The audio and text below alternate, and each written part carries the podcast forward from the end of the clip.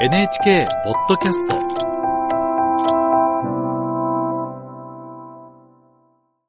ミャンマーの話題です、えーミャンマーでは軍がクーデターを起こして今月1日で3年となりました。でこうした中実権を握り続ける軍に変化の兆しがあると言います。アジア総局の鈴木洋平記者に聞きます。鈴木さんおはようございます。おはようございます。軍にどのような変化が見て取れるんでしょうか？はい。国際社会から孤立を深めていた姿勢の変化です。その変化は先月1月、ラオスで開かれた ASEAN 東南アジア諸国連合の外相会議で見られました。主要な会議としては2年以上ぶりにミャンマーから代表が参加したんです。ただ代表といっても各国から外相が参加したのとは異なり、ミャンマーだけは外務省の高官が参加しました。ASEAN はクーデターの後に行われた3年前、2021年の首脳会議以降、ミャンマーに対し主要な会議への出席は官僚など非政治的な代表者に限るとしてきました。これに対し国際社会に統治の正当性をアピールするため、軍が任命した閣僚を派遣しようとしていた軍側が反発。この2年余りにわたってミャンマーは代表を送らず、主要な会議に欠席を続けてきたんです。そのため、ミャンマー軍側が譲歩する形で外相会議に高官を派遣したことに注目が集まりました。うん。なぜ、あの、ミャンマー軍はこのタイミングで代表を派遣したんでしょうか？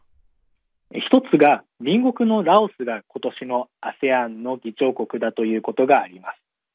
社会主義国で一党独裁体制のラオスはミャンマー軍に融和的な姿勢をとっています。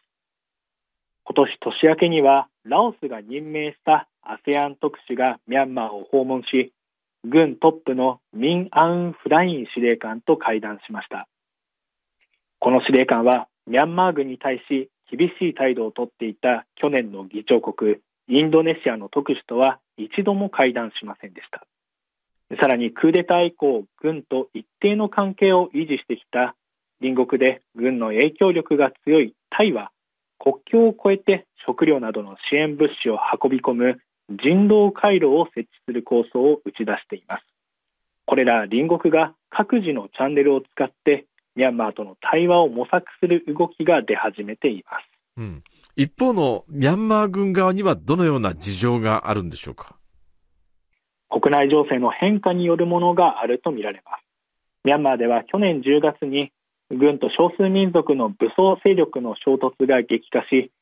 一部地域では劣勢に立っているとされるほか、クーデター以降、外国企業の撤退などで経済が低迷して物価が上昇するなど、市民生活に影響を及ぼしています。クーデターから3年が過ぎ、このような状況下で ASEAN との対話の道を開くことで打開を探りたいという狙いがあるとの見方もあります。会議場でミャンマーの代表団の一人に話を聞いたところ、ASEAN との関係を正常化させたいとした上で、今後も主要な会議に代表を送る意向を明らかにしました。議長国ラオスの外相は、ミャンマーの会議出席について、ASEAN にとってミャンマーは不可欠で前向きな兆しだと捉えていると述べ、対話を模索する考えを示しています。ASEAN は今年10月に首脳会議を開く予定で、打開策が見えないミャンマーをめぐる議論で進展があるか、今後関心が集まりそうです。はい。アジア総局の鈴木洋平記者に聞きました。